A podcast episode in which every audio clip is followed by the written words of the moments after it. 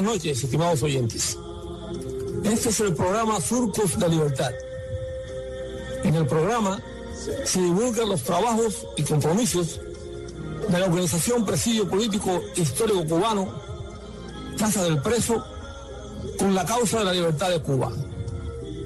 En este espacio compartimos opiniones e informaciones y servimos de vehículo de divulgación para las denuncias y actividades de la resistencia interna y de la oposición legítima que en la isla luchan por el cambio verdadero hacia la democracia. Produce y dirige quienes habla. Luis González Infante, preso político número 34028. Buenas noches, Alpardo. Buenas noches, Luis, y buenas noches a todos nuestros compatriotas de nuestra esclavizada y sufrida isla, y patriotas por las demostraciones que está dando, y a nuestros hermanos aquí del destierro. Ángel, el jueves pasado en la ciudad de Miami eh, comparecimos para recoger una proclama y una llave de la ciudad que fueron entregadas por la ciudad de Miami al presidio político histórico cubano Casa del Preso. La llave de la ciudad al presidio histórico y la proclama a la lucha guerrillera anticomunista. Fue una mañana hermosa en la alcaldía de la ciudad de Miami y Ángel, no me escondo para decirle orgulloso que me siento de haber estado allí. Y me siento muy orgulloso por lo que estuve representando a los guerrilleros anticomunistas y a la organización Presidio Político Histórico Cubano Casa del Preso, que me honro muchísimo en presidir en estos momentos. La ciudad de Miami, en instancia del comisionado del Distrito 3, el honorable Joe Carollo, entregó una proclama por el Día de la Lucha Guerrillera Cubana Anticomunista, en reconocimiento a esta parte tan importante de la historia y la lucha contra el comunismo y tan largo tiempo olvidada y que también ya cuenta con un monumento. En la misma ceremonia, el alcalde de la ciudad, honorable Francis Suárez, entregó la llave de la ciudad al presidio político histórico por su permanencia de más de 40 años en nuestra comunidad y de permanente militancia por el rescate de, rescate de nuestra patria. Con la proclama de esta mañana queda concluido el proyecto de la construcción del monumento y con la llave de la ciudad el reconocimiento merecido de nuestra organización. En mi discurso de aceptación dije que aceptaba la proclama en nombre de los guerrilleros caídos y de los que aún viven. Y la llave de la ciudad en nombre de los miembros de la organización y en nombre de los cubanos que en la isla se rebelan en las calles contra la tiranía. Y cerré mis palabras, Ángel, diciendo bien alto, patria y vida. Y eh, por supuesto los que estaban allí eh, comenzaron a aplaudir, eh, muy entusiasmados, y dando un amplio apoyo y respaldo a nuestros hermanos cubanos que en las calles de Cuba están reclamando ya la libertad y el cese de la tiranía. verdad, Luis, fue una mañana gloriosa, patriótica, de gran fervor de cubanía, donde por una parte se rendió tributo a esos guerrilleros anticomunistas que desde el principio de la revolución pues enfrentaron su vida enfrentándose a las hordas castristas, castrocomunistas, y la llave de la ciudad a la organización Presidio Político Histórico y su Casa del Preso. Es primera vez que ya en casi 40 años de existencia de nuestra organización, pues se le da ese reconocimiento que muchas veces se le ha dado a otras personalidades e instituciones y organizaciones, pero que el alcalde Francis Suárez pues tuvo ese alto galardón de entregársela al presidio como muestra de también de la lucha que se está librando en Cuba como un apoyo más a esos hermanos nuestros que a nuestros nuevos presos políticos que se encuentran en cárceles, a esos hermanos desaparecidos, a todos los hermanos y hermanas que han sido golpeados en la calle y que recogido todo ese sentir patriótico en la organización Presidio Político Histórico, pues es un gran galardón que ha recibido nuestra organización y que de verdad estamos agradecidos al alcalde por ese gesto patriótico. Al mismo tiempo, eh, se da a entender una vez más que ese acto también es una prolongación de todos los actos que constantemente se están celebrando en todas las partes, principalmente aquí en Miami, eh, respaldando a nuestros hermanos que luchan en Cuba, eh, como bien tú dices, bajo esa consigna de patria y vida, que es el camino hacia la libertad, que es lo que ellos quieren reconquistar para nuestro pueblo. Ay, yo me sentí muy conmovido con lo que aconteció en la alcaldía, en el City Hall de aquí de la ciudad de Miami, por lo que tú acabas de decir. En cuarenta y tantos años ya que llevamos aquí en la ciudad de Miami, nunca habíamos tenido un reconocimiento de esa naturaleza.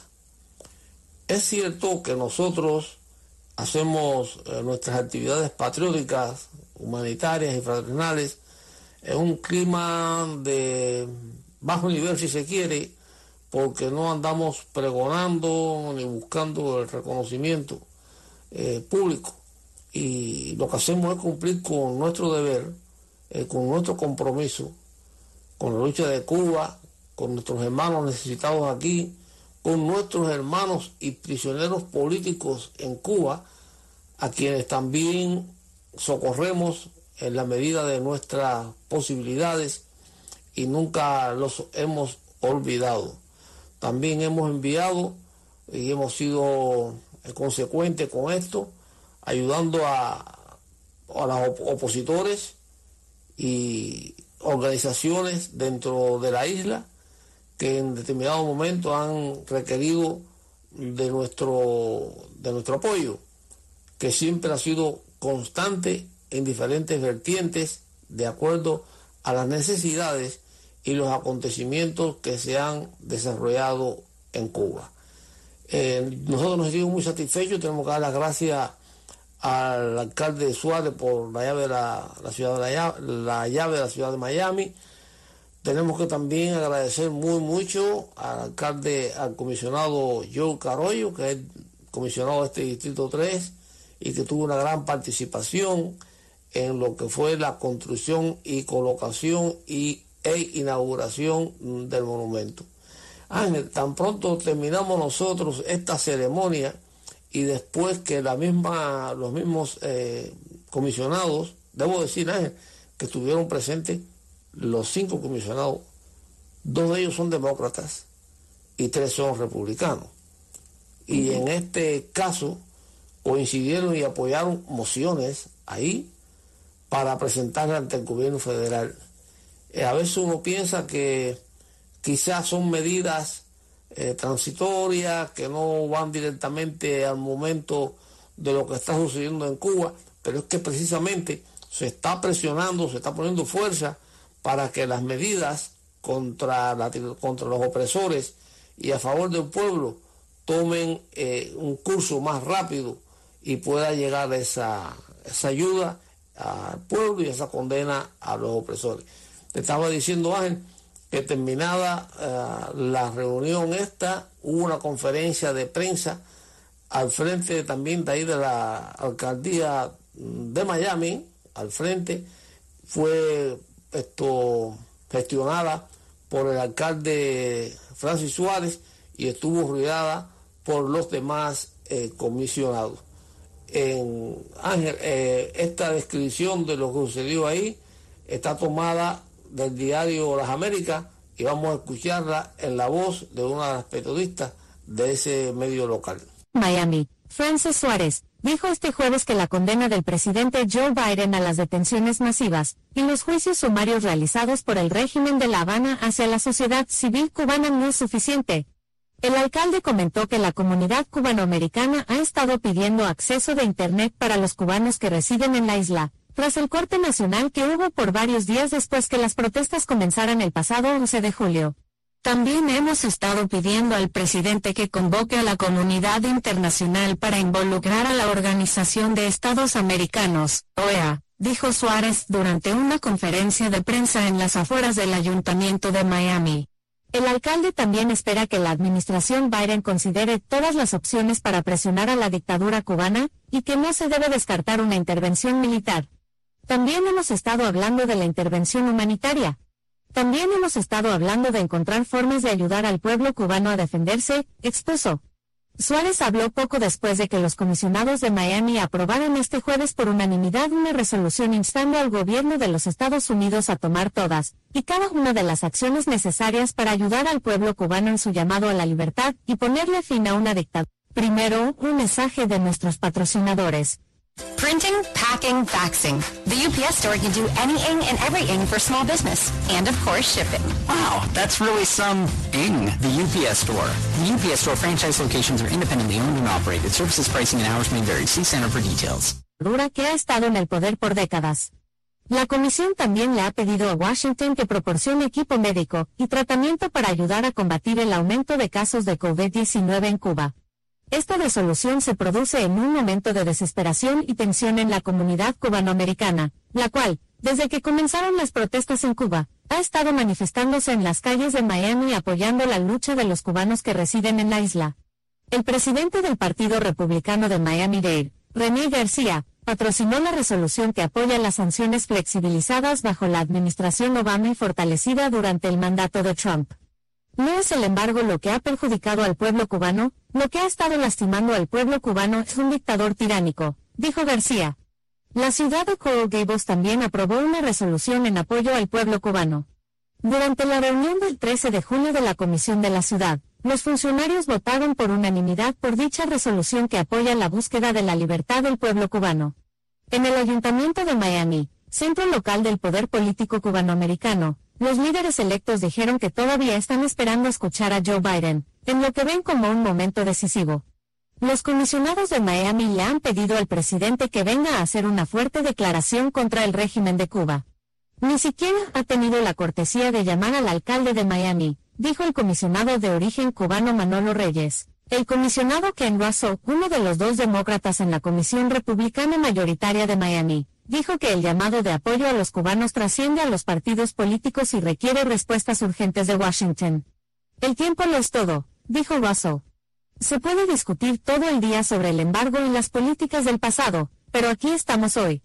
El exilio histórico siempre se ha apoyado en el Ayuntamiento de Miami para defender la libertad en la isla e impulsar a la Casa Blanca a tomar medidas estrictas contra el régimen castrista.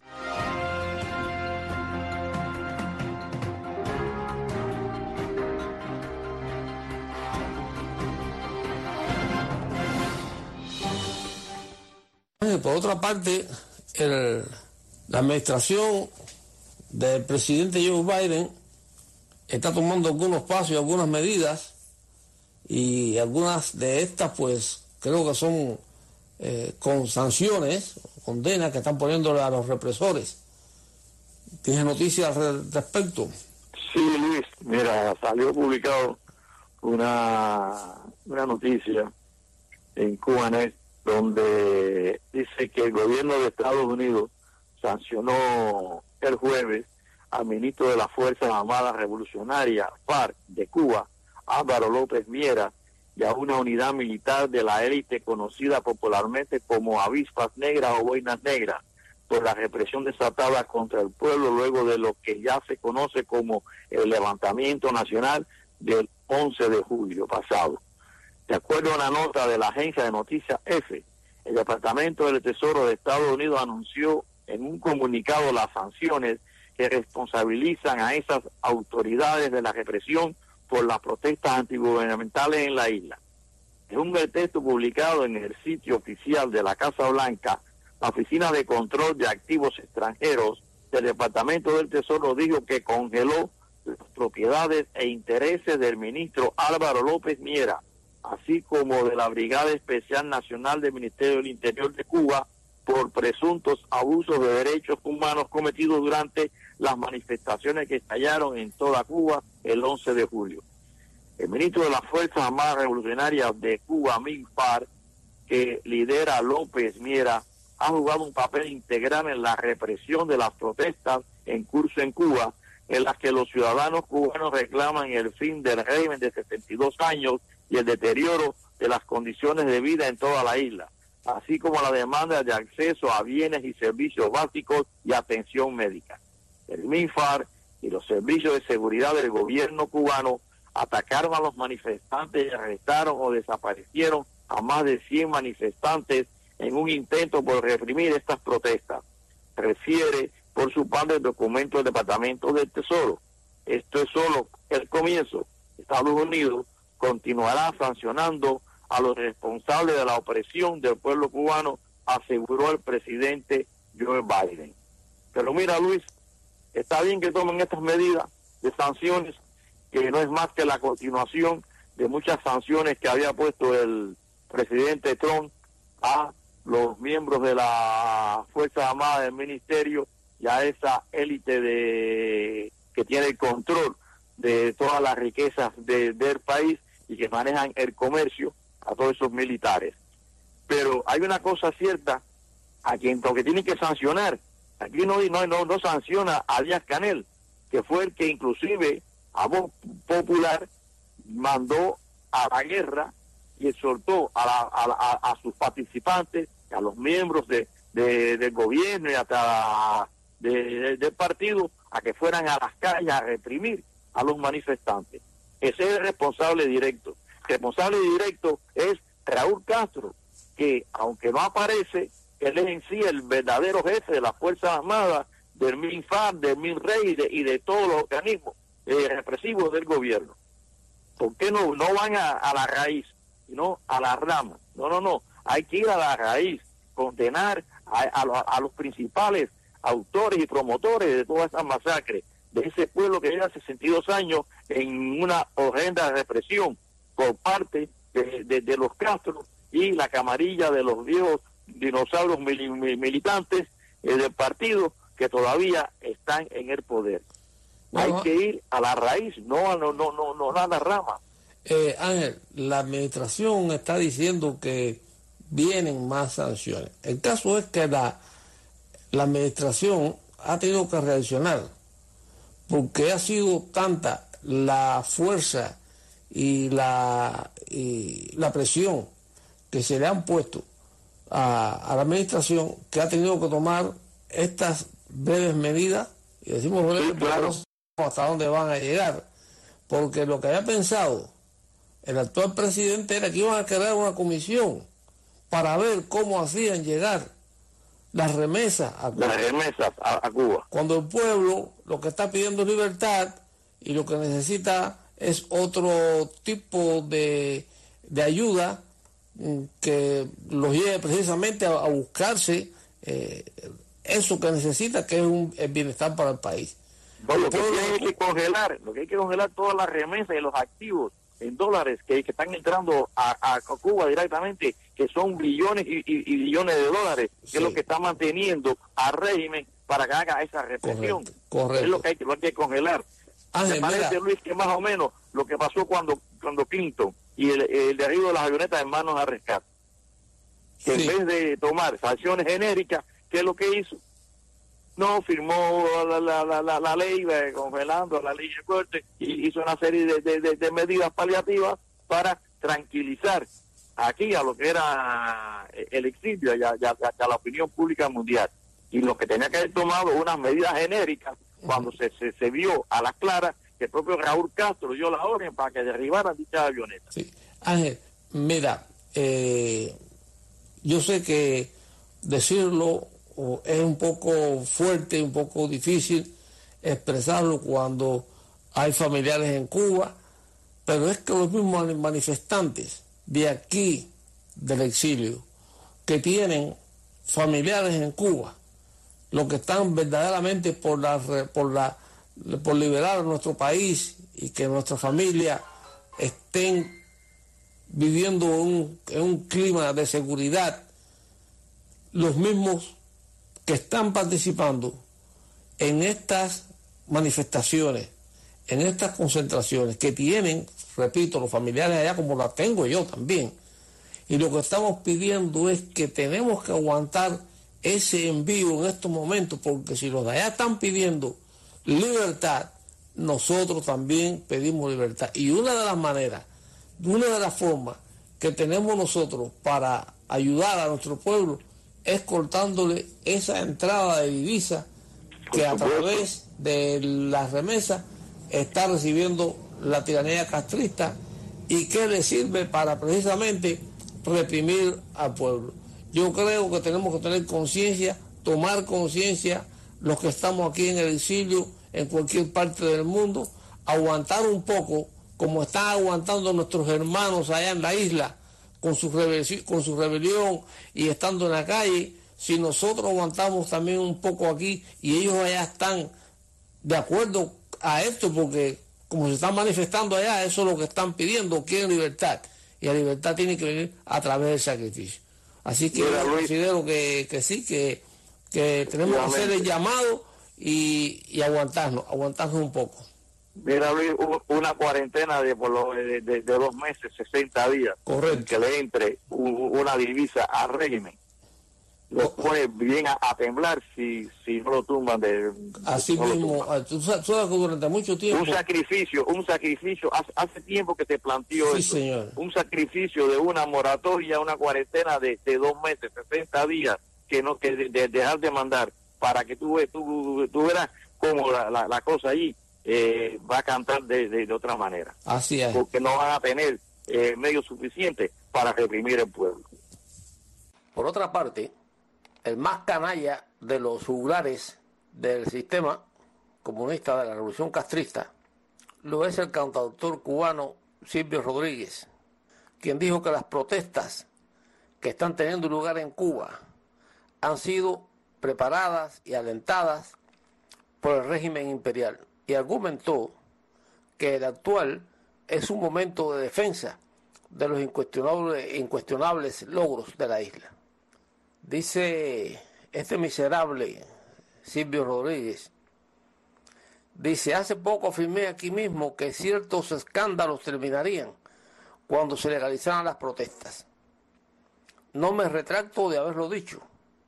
Lo creo firmemente y creo que más que posible será un necesario indicio de madurez y fortaleza de nuestra sociedad. Es algo que incluso se desprende del carácter democrático y socialista de nuestra constitución.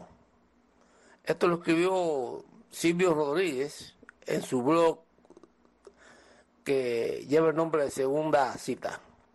La información continúa, pero es que es tan miserable las expresiones que no vale la pena y no voy a invertir ningún tiempo en comentarlas. Silvio Rodríguez se ha quedado sin discurso. Todos los demás eh, artistas, sobre todo del género de cantantes, compositores, se han manifestado y han expresado su disconformidad, al menos su disconformidad, el menos de ellos, ha expresado su disconformidad con los ataques violentos de los boinas negras de la tiranía castrista, que son cuerpos especializados para reprimir. Y así, estimados oyentes, hemos llegado al final del programa de esta noche. Les enviamos un fraternal saludo a nuestros compatriotas identificados con la libertad de Cuba, a los prisioneros políticos actuales y en particular a nuestros hermanos del presidio histórico en la isla. Los invitamos a que nos reencontremos la próxima semana por estas ondas radiales. Pueden comunicarse con nosotros por nuestro teléfono 305-858-3789 o por nuestro correo electrónico ppchistórico.com. También pueden visitar nuestra página en Facebook, Presidio Político Histórico Cubano, Casa del Preso. Gracias por la sintonía y hasta entonces.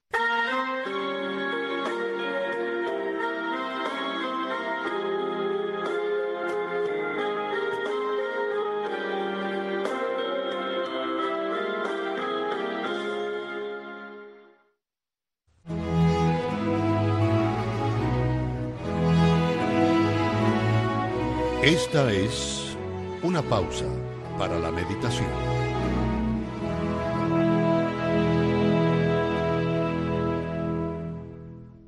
Una de las válvulas de escape más comunes que todos tenemos o de la que padecemos es la de culpar a los demás de cualquier cosa mala o desagradable que nos haya pasado, de lo que nos preocupe o aflige en la actualidad, y de todo lo que pueda irritarnos en el futuro.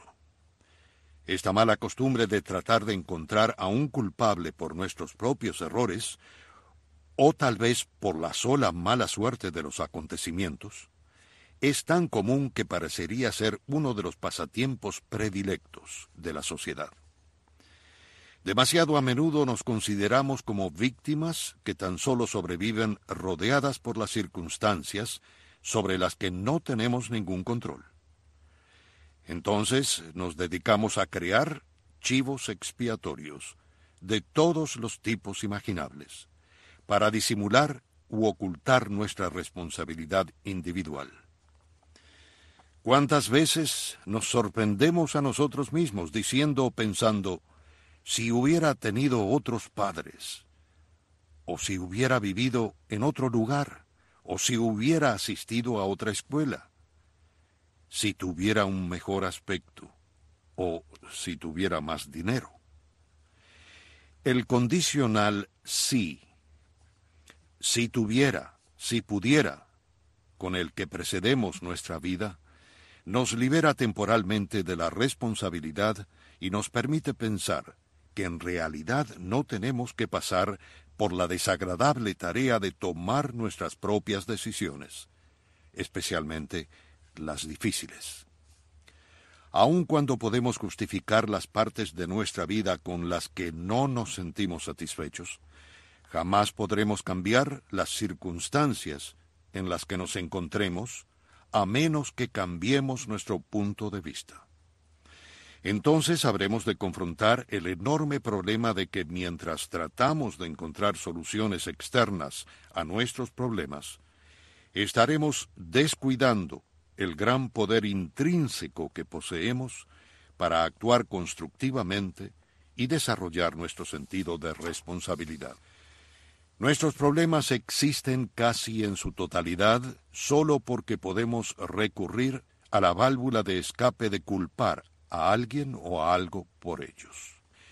En el momento mismo en que ponemos fin a tratar de encontrar un culpable, comienzan a desaparecer nuestras emociones negativas y nos encontramos en el camino del desarrollo de nuestro sentido de responsabilidad personal.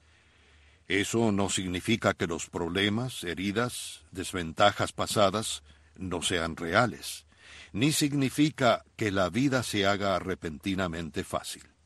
Nuestros antecedentes y las circunstancias actuales pueden ser muy problemáticos y nuestros problemas muy serios, pero aún así no debemos hacernos víctimas de las condiciones o de los condicionamientos.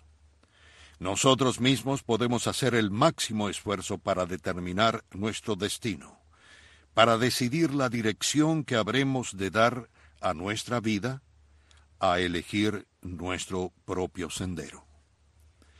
El verdadero desafío que enfrentamos en la vida es el de tomar los elementos con los que nacimos, tanto nuestras características positivas como las negativas, y desarrollar la excelencia al mayor nivel al que podamos hacerlo, sin culpar a nadie ni buscar excusas. Al tiempo que lo hagamos, nos sorprenderá encontrar en nuestro fuero interno la fortaleza y el poder para tomar decisiones, para perdonar a los demás y para desarrollar al máximo nuestro potencial.